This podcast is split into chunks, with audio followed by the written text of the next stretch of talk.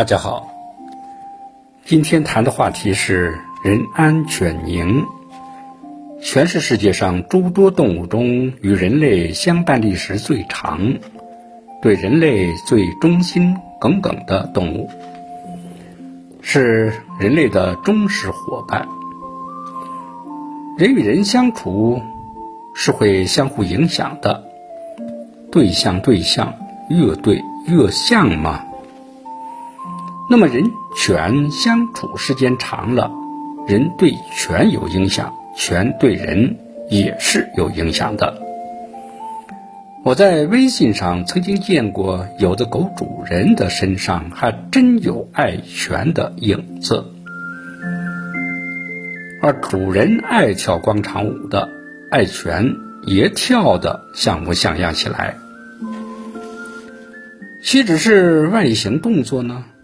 主人与爱犬的偏好、生活习惯，乃至心理等等，也会息息相关呢。我们老家有一句话，说是“主人凶恶，狗也歪”。为什么呢？因为狗仗人势嘛。而主人在衰败的时候呢，狗也会夹起尾巴来。惶惶若丧家之犬吗？为了看家护院，一定会选择凶残之狗；而作为宠物，则会选择柔顺依人之犬。就是同样的狗，也不会不随着主人的善恶而有所不同。别说是狗。就是凶残如虎狼狮子，若主人对其付出真情，他们也是可以成为朋友的，也是可以变得友善起来的。万物皆有佛性，何况动物呢？何况犬呢？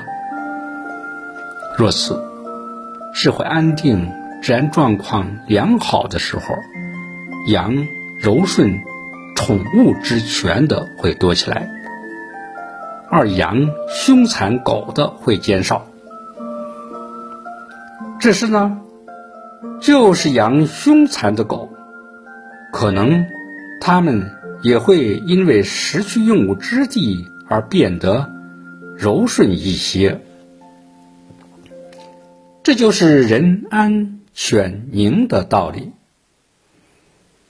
古云：“宁做太平犬，不做乱离人。”此言有理。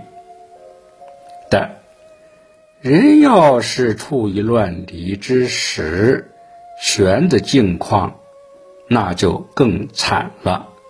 谢谢你的聆听，长顺与您同行。